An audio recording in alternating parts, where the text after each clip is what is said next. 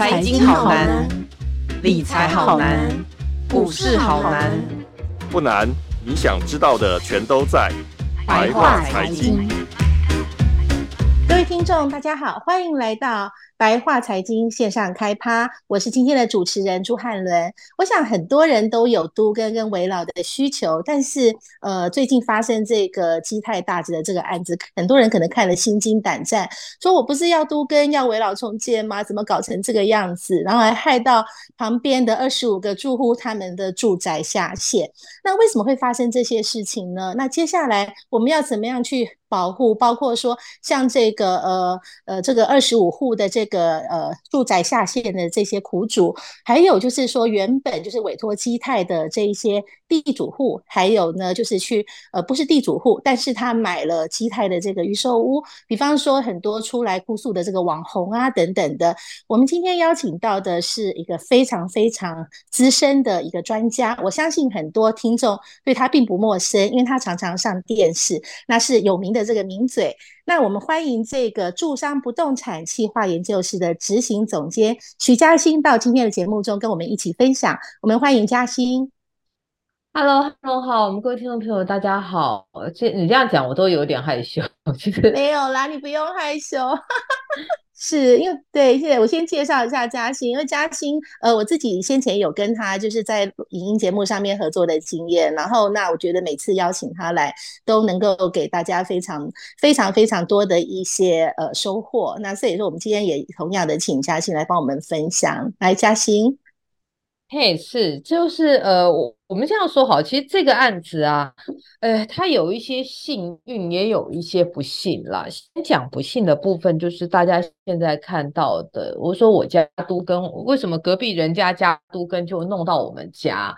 那他的状况是这样，因为工程不是我本科，可是我也请教了一些前辈，然后他有大概讲了一个逻辑给我听，吼，就是说我们的。盖房子的时候，我们会挖地基嘛？那因为台北其实是一个相对比较我们这样讲叫土壤异化，但是因为我们更早期，台北如果大家有一点呃，就是说可能读以前历史的话，台北以前它是一个康呃康康熙或更早时代，台北是一个堰塞湖，就是我们在地基上面相本来先天上。它就会土壤就会比较松散弱一点，所以在挖地基的时候，哈，一般都会比较要多做一些功夫。那我们这样讲哈，所以呃，在过去来说的话，我们除了挖地基之外，各位可能有很多人会听到，就是用连续壁的这个概念，就是我整个店在地下室里面，然后我有一个一个加固的保护，让我的。房子的地基不会因为隔壁的这种我们说是土壤的那种往内推挤哈，然后让我整个房子沉下去或者是倒掉。那他这个案子是这样子，就是因为啊，他们在在新建的时候哈，它造成了隔壁家的邻损。就是我今天新建的，哎，我我隔壁隔壁的房子，结果就就邻损，邻损了之后呢，因为我土壤又又比较湿滑。比较松软，所以它就会把这个土壤不这个平衡，它就会被破坏掉了。它被破坏，对，那它被破坏掉的时候，我们其实在呃这个零损这件事情来说的话，是数据上面是可以侦测到的。那所以大家现在就在质疑说，哎，为什么当初数据可以侦测到有这个概念的时候，好像没有启示，所以这个是目前现在大家比较多的一个争点啦。那反正它就是因为没有平衡，那没有平衡之后，结果就就把那个连续壁，连续壁就因为承受不住土壤的压力嘛，好，然后它就断下来，嗯、哼哼就断裂了。对，那断裂的时候，大家就可以看到，我们就说一楼变 B one 这样子的事情。对呀、啊，那这个事情我的对，那这个事情我也就叫了一些前。对了，前辈是跟我们说，那这个案子有一个很幸运的地方是哦，你会发现，通常如果发生这种零损下陷，房子倒掉，多少会有人往生。但是这个案子哦，他很幸运的是，他们这个四十几年的房子结构是还不错的。他说，我们的那个工程前辈就说，这个应该当初水泥的磅数跟钢筋是真的很认真在施工，所以他的房子不会整个。塌掉，它是一个像就是像下沉结构是好的，那所以结构好的时候，它就下去之后，它至少让里面的人是有机会可以逃生的。那现在对粉身碎骨，呃、对啊，对，那 那这个事情，你说失措，其实你就说在台湾，很多朋友说，哎，那你在台湾就是。呃，地震发生这这这么频繁，让邻居盖这个东西倒掉吼，那房子有没有可能完全不倒？那我做工程的的，就是他们其实他们有跟我说，就是其实不大可能要求房子完全不倒，但是你至少要求房子在发生意外的时候，它的结构是好的，让人可以至少他有逃生的机会。哦，所以所以他他们以前这这个事情我。他那时候就是我们那个技师大哥，他就跟我讲，他就说他们那时候在台有一个前辈哦，他就退休回到台中，那九二一那一年，他在他之前回去的时候，因为他就想说啊，他帮他爸爸妈妈盖一间透天，他说那时候盖的时候被人家笑，嗯、因为他水泥跟钢筋都用的很好，他说他说你透天用一般用 RC 就好了，他透天想说爸妈要住，坚持用 SRC，然后水泥棒顺。监工自己下去弄，他就就那个房子真的花很多钱嘛。就后来他就说，九二一地震之后，他们家离震央非常近。他他冲回去家里的时候，全村里面有几个幸存者，他爸爸妈妈是少数幸存。所以我们在说，你失措的那个建筑的结构其实是是很重要了。这次没有人往生，我们也。也是觉得是一个很大的幸，不幸中的大幸，真的，是的真的是，是的。对，因为这样听起来的话，哈，好像就是说这些住户哈，他们先前帮他们施工，虽然说这个是屋龄很久的，它其实也需要重建，但是它的施工品质真的是好到说，它只是下沉，嗯、然后但是没有破损，没有没有解体这样子。对，那那这些住户这样子相对起来的话，他们是不是就是对？我在想说，如果说他们今天要重建，因为那个房子铁定是不能住人的，一定是要重建的。欸、对，那重建的话，我觉得他们应该就是，如果是基泰来帮他们重建的话，他们其实心里面应该会很害怕吧？我想，对，因为毕竟他们先前。欸对不对？就是他先前住的房子的那个是施工品质的非常严谨的，对啊。然后，所以我在想说，嗯，就是我们不要讲基泰好了，就是说，其实，在建造者的这个部分，他们应该在品质上面会有更高的要求。我在想，他们现在会有一些想法了。其实，我觉得也可以理解他们的现在会有情绪。我家要发生这种事，我真的不能原谅啊，因为因为第一个是都住的好好的房子倒掉嘛，好那。那对于他们来说，他们现在就就几个选择。啊第一个选择是说，呃，坊间是有人有人在，就是说干脆卖给建商，好，那他就拿了钱就走人。那这个地方现在的房价大概公寓的产品大概在六十万到六十五万之间，那大楼的话大概落在七十到九十，那新的案子大概会落在一百以上啊，甚至于可能可以到一百四、一百五。所以，如果以这个个案的来说的话，大概哈一户的一户，如果拿钱走人，房子是好的的拿钱走人的话，对，大概就是两千多万。那两千多万对于有一些业主来说，嗯、你两千多万你真的不大可能买得回来，所以他势必得要有一些调整。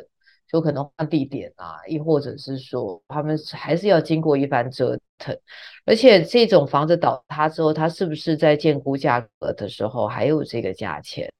哦，会是一个比较大的问号。那我们我们前一阵子听到有一个事情，就是现在有人呐、就私底下了，他们说私底下真的有人开三千在卖，就倒塌的人哦，真的啊、哦，开三千，对，那。开三千再卖的话，就有一个大投资客说，那他什么多都收。但各位啊，这种看起来好像可以翻身的这种机会，他是要用现金买，因为不会有银行借钱给你。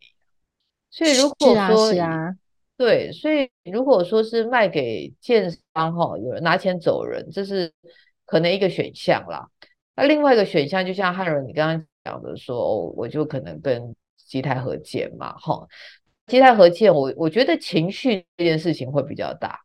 因为对于他们来说的，对，对于他们来说，你房子把我弄倒了，那你带出来的东西，我我会担心，好，嗯嗯嗯嗯，所以有所谓的阴谋论就这样子，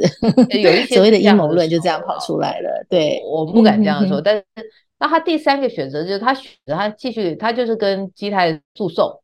好，然后再另外找建商盖。那第三条路现在有一点麻烦，是说对于业者，对于呃其他的建商在看，因为建商当初基泰已经开出一个条件，叫做一坪换一坪。那所以换言之，是我今天是一个可能住户比较喜欢我的建商，我没有办法给到一坪换一坪的时候，我怎么办？对，对，所以就把条件定锚了。那他们这个事情之后要再找新的建商是比较棘手啦。我们现在这样子看，好，所以如果说以以现在二十五户的住户来说。我我我我自己讲个现实的啦，虽然这话有点讨厌，但是时间并不站在受灾户的身边。怎么说呢？有一些案子怎么说？有一些案子是拖、嗯、拖到最后会有结果，嗯、但是这个案子的特殊之处是，嗯、因为它现在是全国关注，台北市政府愿意协助进行公办都更，等于台北市政府也作为，他也就把自己自己绑进去了。好，那绑进去的话，台北市政府可以协助这些住户去做一系列的求偿等等一类的。好，那现在比较麻烦的事情是说，如果我今天一直拖拖个三年五载，哦，最现实的，哎，市长也就两任嘛，好、哦，然后再来的话就是，呃，我可能。有一些建建商，他现在基泰自己已经有有案场了嘛，他现在他就是直接先先去做再去直接去做施作嘛。那他现在的他的他在做施作之后，他有可能就直接跟你法庭见。那法庭见的时候，我今天又要背，我今天还要付房租，我还要出庭，我还有等等很多的折腾。我一般人真的没有办法跟企业打。那你问我说：“哎，徐嘉欣，我是不是应该接受无良建商的的条件？”建造，我觉得，嗯，对我，我觉得倒也不是这样说，而是说住户之间哈，应该要再去整合，赶紧整合这二十五户的意见，然后要怎么弄，赶快大家讲清楚，不要有些人就说：“哦，我觉得一瓶换一瓶不够，还要再加什么什么，只有加什么什么，不要了。”你就是大家同意了，多数人同意了，可以了。大家就彼此让让一点，然后赶快让这事儿就赶快进去看是走程序或者是什么样一类的，对对哦，就是不要拖，就是要把握时间，赶快去解决它。对，不然这个事情一拖，我们必须要说没完没了。高雄之前有一个案子是这样子，房子倒了，那到现在还没搞定。所以这个这个事情是对于住户端来说的话，那甚至于比如说住户他自己盖或什么，这可能也是一个选项。哦，那但是就是要快，嗯，就是要跟时间赛跑就是了。因为其实时间时间毕竟是，我觉得毕竟是站在，嗯，我觉得好像还是站在站在那个非住户的这一边，因为感觉起来。对，因为感觉起来，其实其实嘉欣你不觉得吗？就是说这个事情好像在上个礼拜是非常非常热的一件事情。可是我觉得，当然就是说这个事情为什么会得到全国的一个高度的瞩目，其实也跟这个所有的媒体都聚焦在这个事情有关系。但是我觉得媒体聚焦的那个焦点哈，它不太可能永远只盯住一个案子，它会变来变去的这样。那所以说啊，我觉得说呃，就是当呃，就是说关注这件事情的，就是外界的一些。力量越来越少之后，那相对来讲，我觉得他们能够去争取的筹码好像也在降低当中。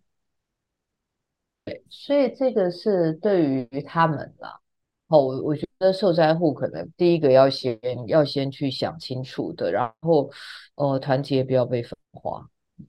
是的，是的，而且，哎，你讲到团结不要被分化这个部分，我觉得好像是其实像通常我知道很多建商他们在面对一些住户的纠纷跟争议的时候，他们经常会采取各个急迫的这种手法，对不对？哎，也不能够说这是手法，而是这是一个谈判的谈判的技巧哦，技巧，因为通常谈判在。如果说彼此有一些利益之间的考量，或者是立场上面的不同，我们讲最现实的，有背房贷的，没背房贷的。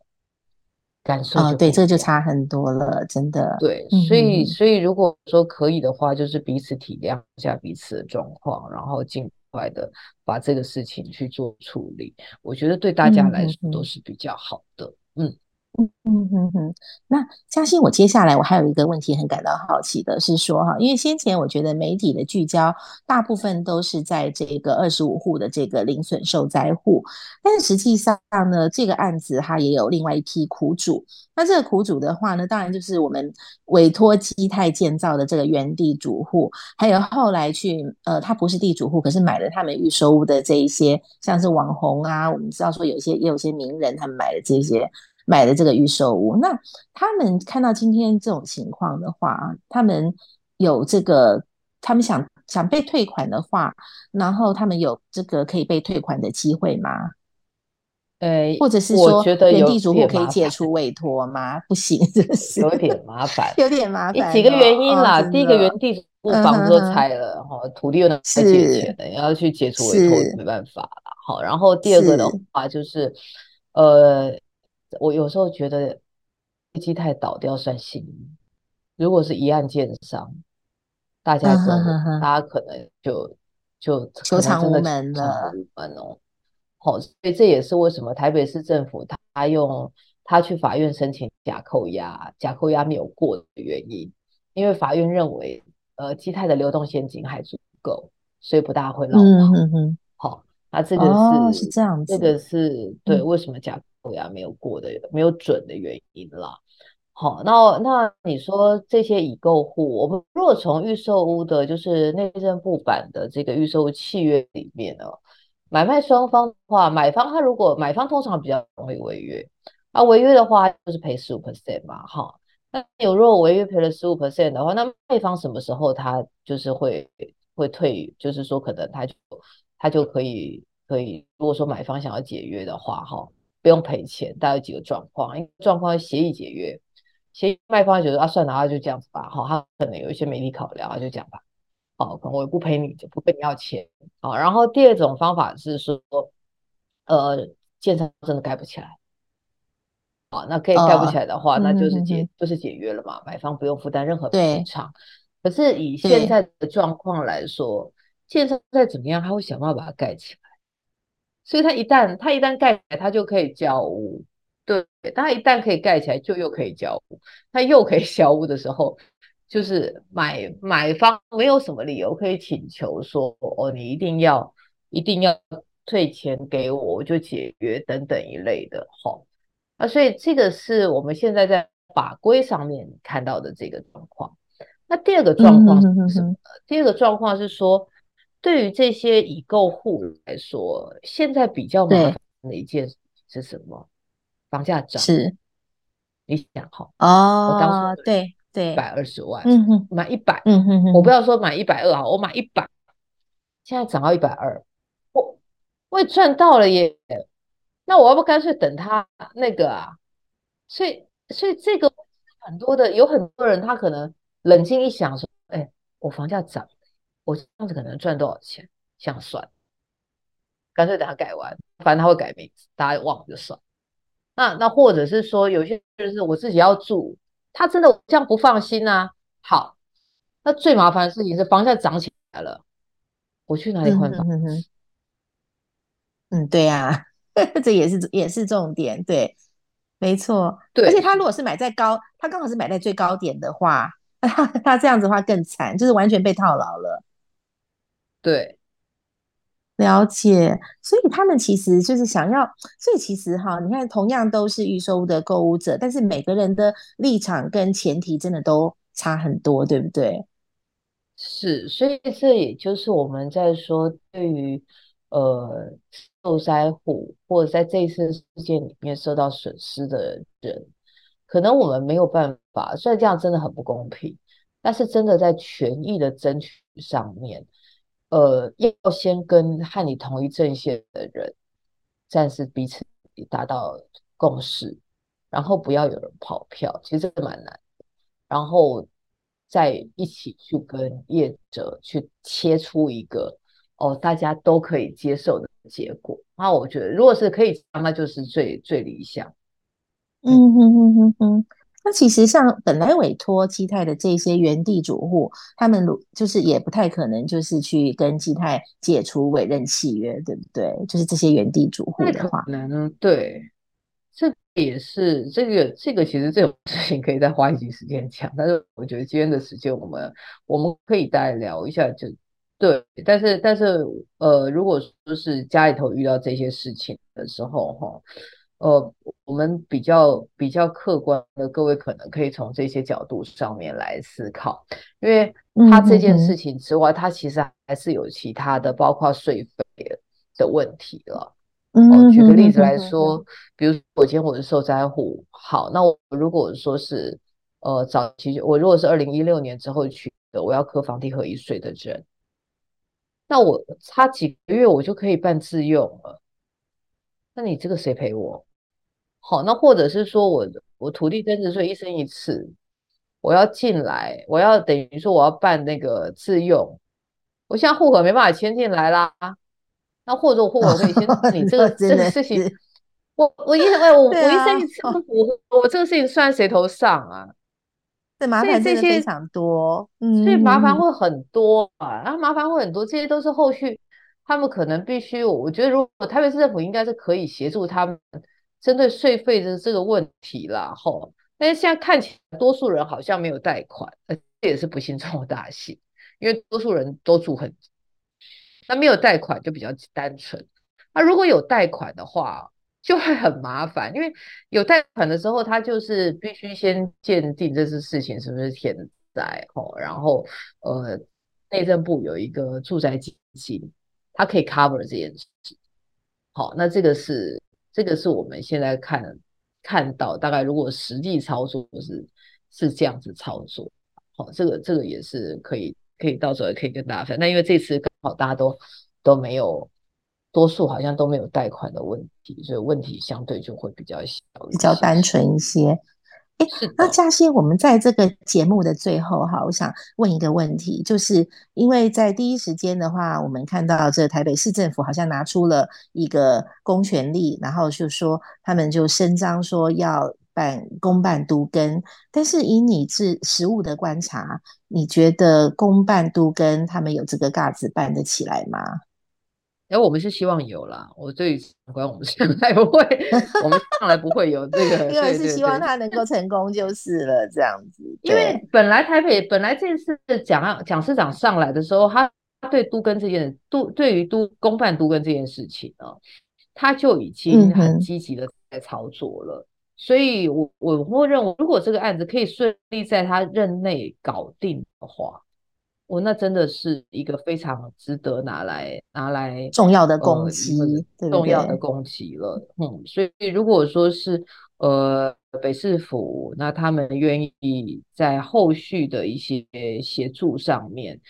呃，提供给他们一些更快速的方法，好，然后或是说特案的一些呃一些我们这样讲叫做资源的话啦。哦，只是你们必须要说，这还有另外一个比较麻烦的客观的问题是什么？因为这个地现在全天下都知道它，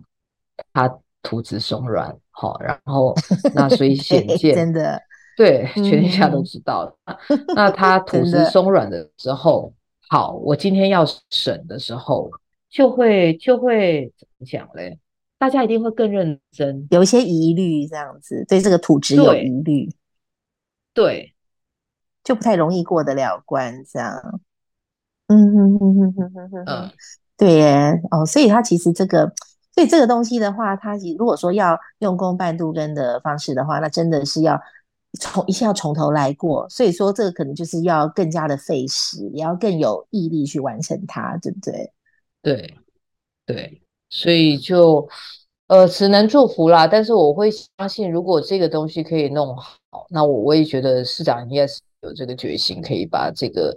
这个个案去做一个比较积极的的协助跟促成。好，那如果弄好的话，呃，就房价的表现上来说，我们直接换算回去，他们从会从两千多万的房价变成就是至少翻一倍起来。好，那有一个比较安全的居住环境，其实也是一个很好的事情。